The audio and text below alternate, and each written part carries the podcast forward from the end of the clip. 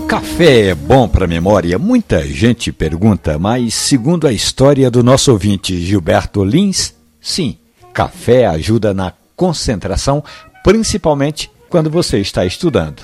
Apaixonado por futebol, Gilberto Lins conta que lembra muito bem que começou a tomar café em 1978, quando a Argentina foi campeã do mundo. Lembra disso? Ele estava na sétima série e a tia dele, a dona Edna Calabria, dava incentivos, presentes para fazer com que o menino se concentrasse nos estudos.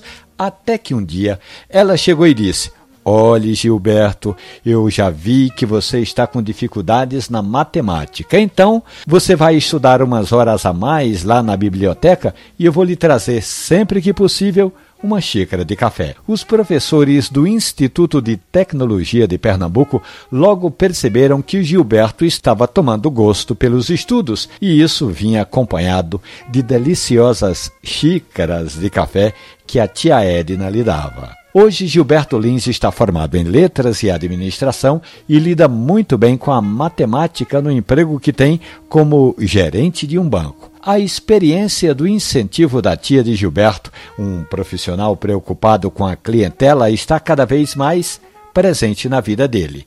Sempre que começa uma negociação, Gilberto manda servir uma xícara de café. Ele diz que fortalece a amizade e reforça a confiança.